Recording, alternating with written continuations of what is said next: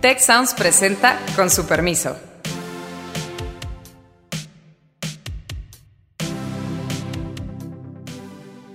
Con su permiso, yo soy Carlos Elizondo y hoy vamos a hablar sobre la temporada electoral, que formalmente no ha arrancado, pero que en la práctica estamos ahí presidente se mantiene, o sea, al menos aparenta mantenerse de forma neutral, que supuestamente no quiere intervenir en esos temas electorales. ¿Cuánta gente ahorita se sabrá el nombre de los partidos nuevos? Que, que te pueda mencionar los tres partidos nuevos, su nombre completo. Yo creo que muy poco. Para mí la variable clave es hasta dónde va a poder meterse el presidente metiendo gente a la cárcel o haciendo shows como el que uno se hicieron en la mañana. También es cierto que no hay una voz opositora. Las voces opositoras están usándose para decir no somos corruptos. Me acompañan en esta ocasión Beata Boina, Alejandro Poiré y Héctor Villarreal. Colegas, salió hoy una encuesta, su segunda parte en el Universal, que nos indican que el escenario más probable es que en la elección intermedia, que falta mucho, es hasta el primer domingo de junio, el 6 de junio, pero lo que indica esta encuesta es que Morena y sus aliados podrían fácilmente retener la mayoría absoluta y que con un buen desempeño podrían volver a tener la mayoría constitucional. ¿Qué les parece? Los números se los digo rápido. Si quieren, lo que dice la encuesta es que en los distritos uninominales Morena podría ganar 165, en un rango entre 148 y 82, los plurinominales 95, para un gran total de 260 en un rango entre 237 y 282. El verde podría estar obteniendo en promedio 39, el PT 40 y de la oposición el PAN 68, el PRI 52, el PRD 27 y Movimiento Ciudadano 8. Los chicos aparentemente desaparecen, de acuerdo a esta encuesta, no obtienen nada. Los tres nuevos que están buscando eh, competir.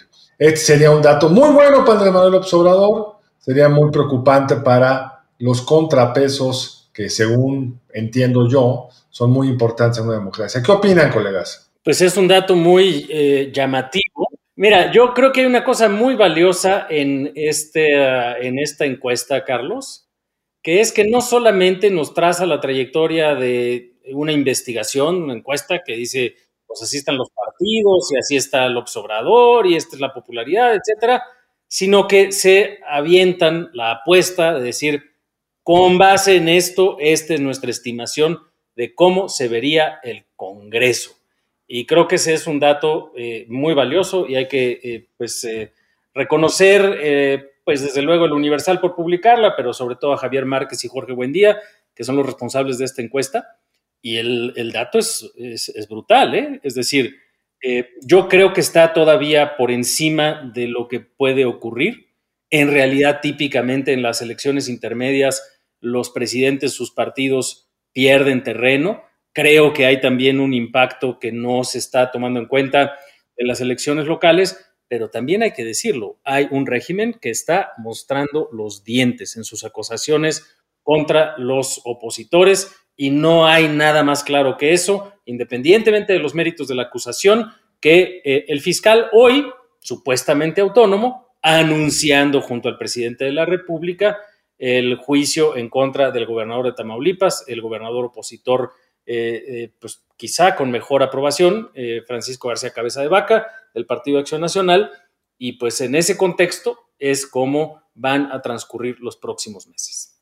Muy preocupante, Alejandro. Y en ese sentido yo creo que, bueno, hay que reconocer que faltan pues básicamente tres meses y algo para que se eh, lleve a cabo la elección. Podríamos decir, este, quizás si viviéramos en otro país, que este, muchas cosas pueden ocurrir.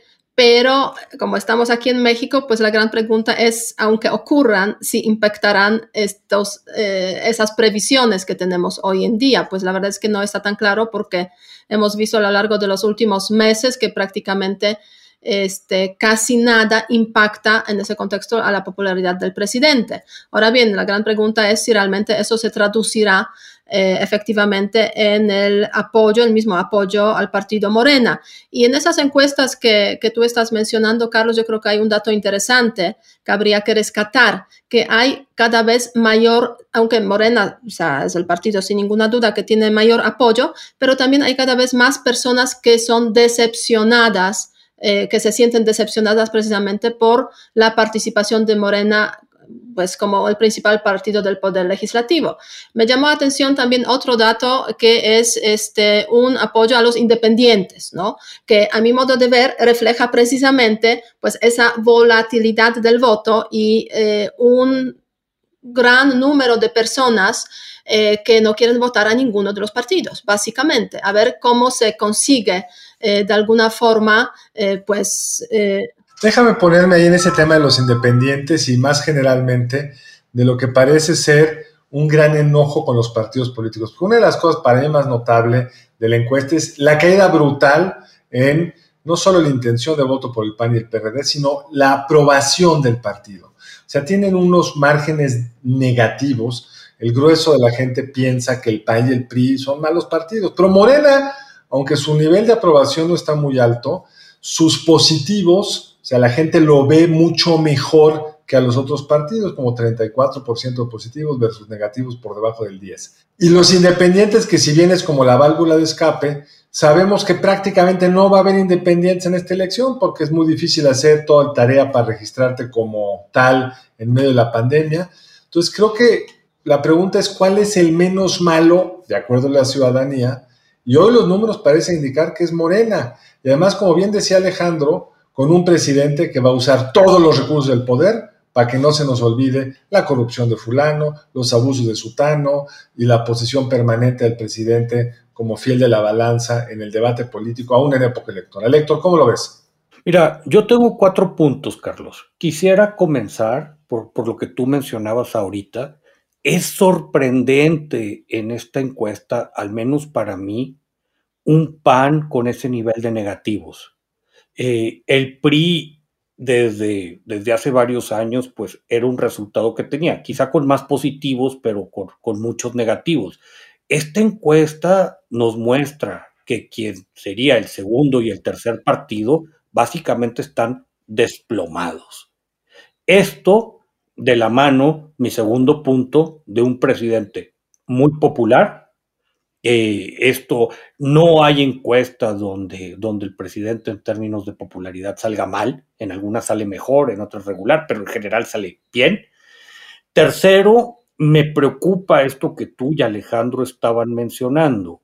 Pareciera que, estamos entrando a mucha debilidad institucional y con un presidente que utilice las mañaneras y que utilice la fuerza del Estado para golpear opositores, esta debilidad institucional pues nos puede llevar a terrenos muy peligrosos.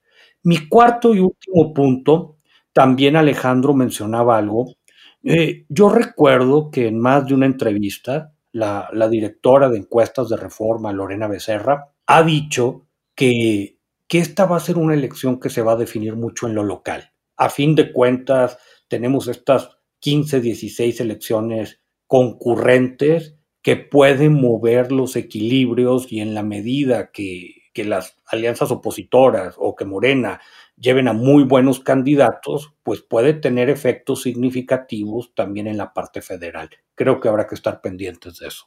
Sí, ahora ahí también creo que un dato que es crucial es de esta encuesta que fue levantada del 16 al 21 de febrero, es que nos dice con toda claridad que el porcentaje de la población que le está poniendo mucha atención a las campañas es solo 7%. Estoy convencido que dentro de ese porcentaje están nuestros, eh, nuestros seguidores. Eh, o quizá dentro del siguiente porcentaje, que es algo de atención, 13%. Pero 43% de la población dice, no, poca atención, y otro 36% nos dice, nada de atención. Y los números todavía, ya cuando vamos a, estos datos, sí, claramente, mientras más atención, hay más apoyo por Morena. Entre los que nos dicen mucho y algo de atención o poca atención, está entre 37 y 38%, y ese porcentaje cae a 29% entre quienes no le están prestando nada de atención. Ahí está el reto de los partidos de oposición, Aunque claro que quien está llamando la atención y pues lo, saben hacer bien, pues es el, el poder público, es el presidente con estas detenciones, estas acusaciones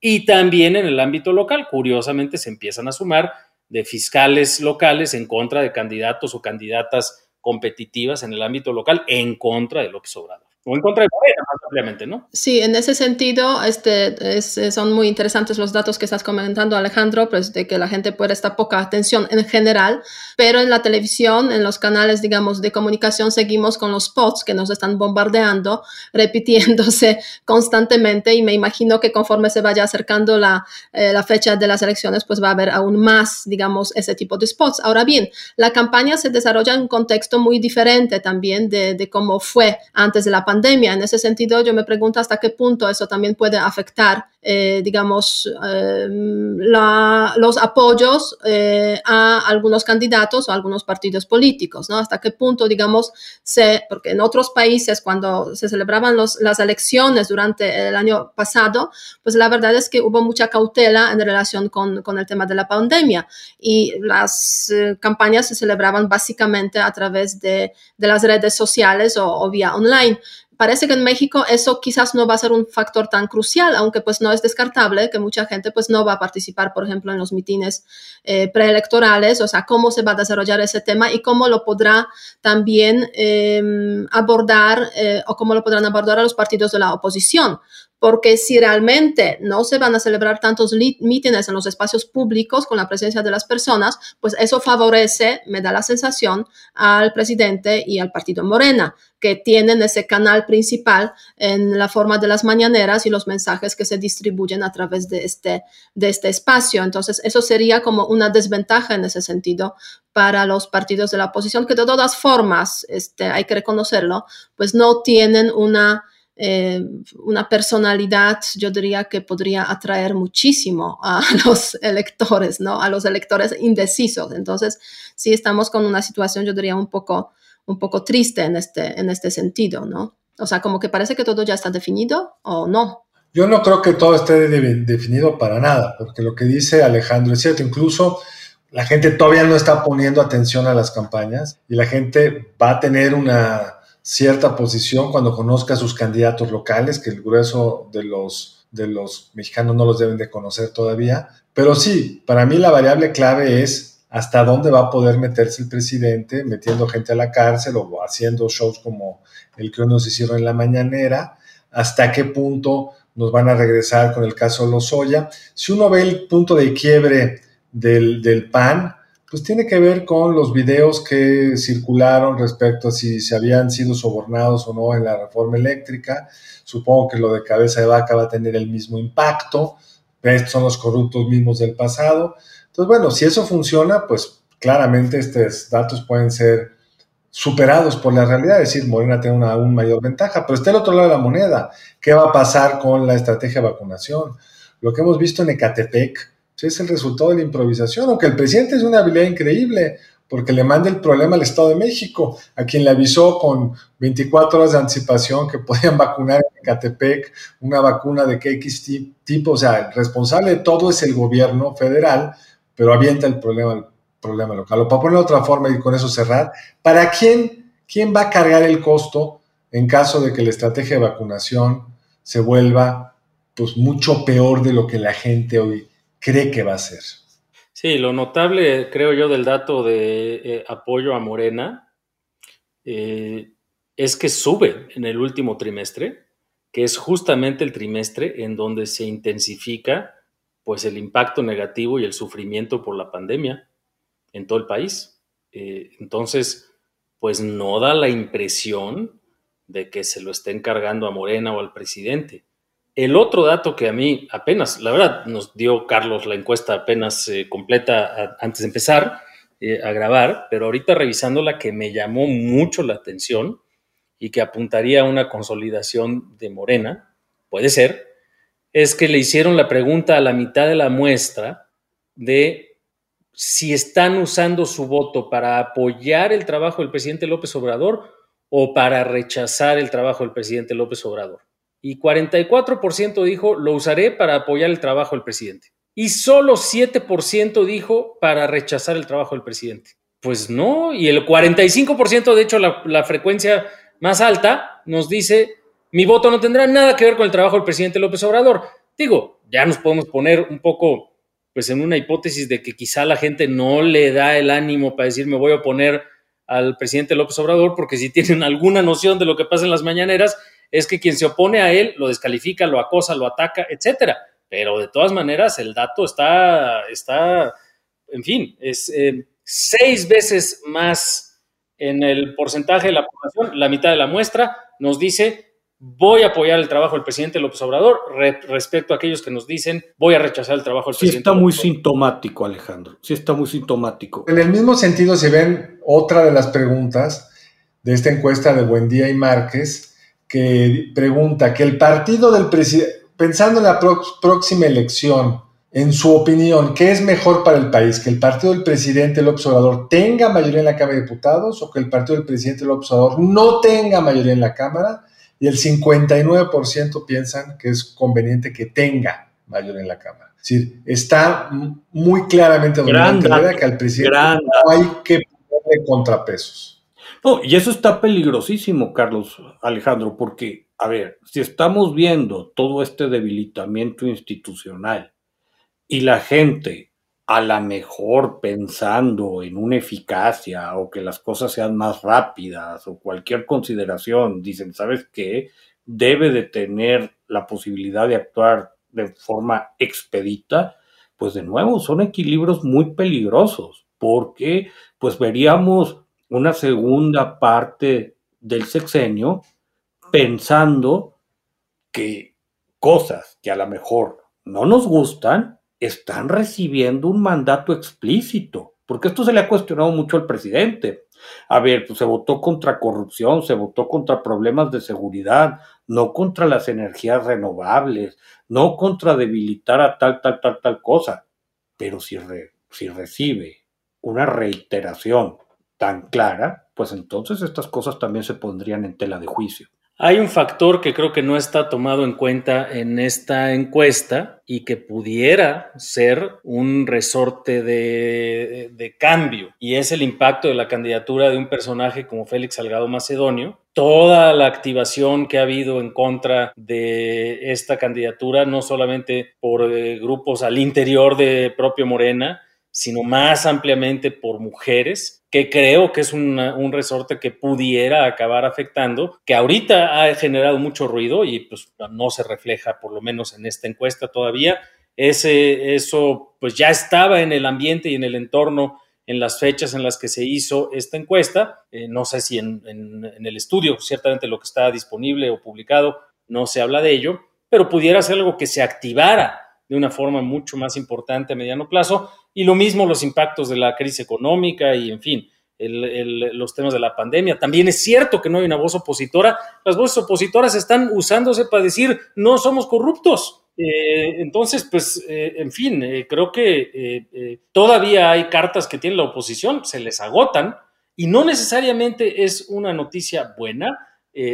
al contrario, creo que es preocupante si lo que estamos viendo en muchos aspectos es el manejo de muchas palancas de parte del poder público para asegurarse que refrendan su mayoría absoluta o constitucional en Cámara de Diputados y también en las gubernaturas que están eh, al, eh, en juego, ¿no? Sí, sí, en ese sentido yo creo que una gran pregunta, ¿cómo van a votar las mujeres a raíz precisamente de este este tema de Salgado Macedonio y, desafortunadamente yo creo que aquí este, mm, esa situación en general, este caso, pues genera obviamente cierto pesimismo, por una parte por la actitud del presidente, pero también quizás por su seguridad de que en los lugares donde van a votar, precisamente por Salgado Macedonio, no necesariamente el tema de género es tan impactante. Y eso es una, yo diría, una diferencia, un abismo entre cómo se piensa sobre temas de género entre quizás las, las élites de alguna forma y cómo ese tema es tratado a nivel, digamos, más popular, ¿no? Desafortunadamente.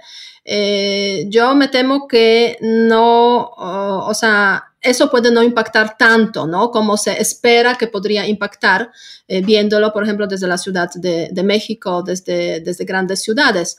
Y, y, en ese sentido, pues también el presidente se mantiene, o sea, al menos aparenta mantenerse de forma neutral, porque supuestamente no quiere intervenir en, digamos, las, eh, en esos temas electorales, lo cual, pues, obviamente no, no tiene mucho que ver con la, con la realidad. Es argumento que usa cuando le conviene y cuando no le conviene, pues, eh, hace las cosas que, que son, digamos, adecuadas para ganar los apoyos. Pero hay otro tema, yo creo, en ese contexto electoral también, que es muy interesante más allá eh, del tema de cómo votarán las mujeres, en qué localidades y, y, cómo se comportará este voto. Eh, qué le importa a la gente en general en esas elecciones. Y ahí también hay una em, parte de esta encuesta precisamente dedicada a este tema. Eh, y me llamó mucha atención de que la mayoría, a la mayoría le importa la economía. O sea, el tema de seguridad pasó más o menos después del tema de la pandemia, eh, algún tema más que, que está por ahí, y el tema de la seguridad pasó al cuarto lugar, ¿no? O sea, es obviamente síntoma de los tiempos que estamos viviendo, los tiempos que este, pues estamos en la crisis económica y en primer lugar y en segundo lugar crisis sanitaria. Entonces, en ese sentido, pues también el mensaje eh, de los candidatos de los partidos, pues debería ir enfocado hacia esos, esos temas. Efectivamente, el presidente pues tiene su discurso, cuando le conviene es neutral, cuando no le conviene pues está pegando a todos, pero eh, aparte de eso, pues la oposición se queda como un poco este, hueca, ¿no? O sea, como que no hay mensajes contundentes, no hay mensajes eh, que podrían, pues me da la sensación, cambiar esos equilibrios que se están volviendo un poco peligrosos o se volverán aún más peligrosos si continuamos con, la misma, con las mismas mayorías. Pues efecto es, un, es una encuesta que nos da mucha tela donde cortar. La campaña electoral oficialmente aún no comienza, así que habrá que ir viendo en la medida en que el elector empieza a ver más el proceso electoral, si hay un cambio de preferencia. Lo vimos hace tres años, las campañas importan. Hace tres años, el observador no tenía la ventaja con la que cerró. Pudo haber sido eh, distinto, con una campaña distinto. Habrá que ver realmente también cómo juega el árbitro. Son otros temas que pues, tendríamos que ver en otros programas porque el tiempo se nos está acabando. En el episodio pasado les preguntamos qué tanto le afectaron los recientes apagones el 49.5% nos contestaron que mucho, algo 11.6, poco 12.6, nada 26.3. Y la pregunta que les haríamos para en esta ocasión sería la siguiente. Para usted, ¿usted ya definió su voto? ¿Aún? Esa sería la pregunta 1. ¿Usted ya definió su voto?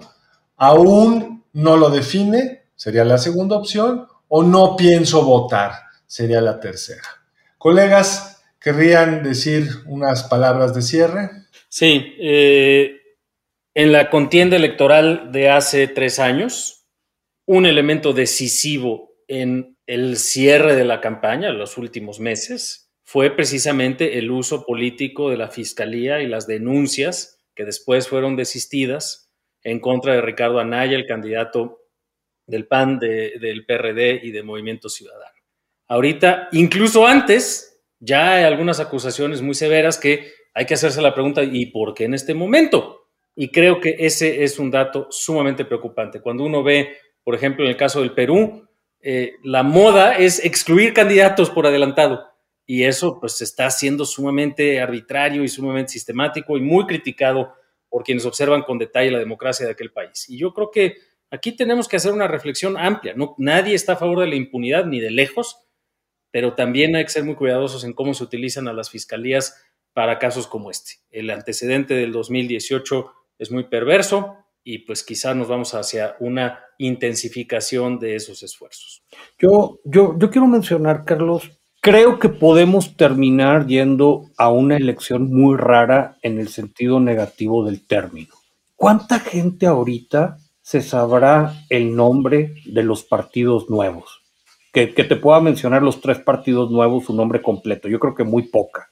Y creo que este debilitamiento institucional, ah, bueno, pero tú eres un especialista, yo creo que eres así y te dedicas al asunto. Yo creo que muy poca gente se lo sabe. Y, y creo que también puede estos resultados que vemos en la encuesta, este desencanto de, con, con los partidos tradicionales, pero de gente que, que tampoco votaría por Morena, pues nos puede llevar a una elección con muchos participantes alienados, que digan, ¿sabes qué? Esto a mí no me interesa. Entonces, eso puede generar pues equilibrios muy raros en, en, bastantes distritos. Sí, yo añadiría que este, aún no ha empezado la campaña electoral y la verdad es que yo ya me siento frustrada por las elecciones, básicamente, porque vemos que eh, no van a cambiar nada, ¿no? O sea, no van a cambiar nada en el sentido de cómo se eh, ejerce el poder en este país y se están usando, se puede decir, los viejos métodos en muchos sentidos para eh, atraer eh, votos eh, y desde el poder se está manipulando mucho la información precisamente para pues mantener los equilibrios institucionales, como, como ya se mencionó, peligrosos que existen. Entonces, van a ser tres meses de frustración continua cuando vamos a revisar constantemente pues esos resultados de las encuestas electorales, preelectorales y pues a ver qué nos trae el día 6 de junio. Ojalá nos equivoquemos. Pues veremos, esto es por definición incertidumbre en los procesos democráticos, pero sí, como dicen ustedes, colegas, con una intervención del poder político que no es propio de un régimen democrático. En fin, nos veremos el, la semana entrante en otro episodio de Con su permiso, y por lo pronto eso es todo. Muchas gracias. Si quieres conocer más sobre el comercio y los negocios, te invitamos a escuchar Territorio Negocios, el podcast en el que hablamos sobre las nuevas tendencias de innovación, emprendimiento, finanzas y liderazgo en México y en el mundo. Escúchalo en Spotify, Apple Podcast y Google Podcast. Muchas gracias al equipo del Tecnológico de Monterrey y de Tech Sounds. Productor ejecutivo de Tech Sounds, Miguel Mejía productora de Con su permiso Alejandra Molina y postproducción Max Pérez. Les invitamos a escuchar el siguiente episodio de Con su permiso y el resto de programas de Tech Sounds en los canales de su preferencia.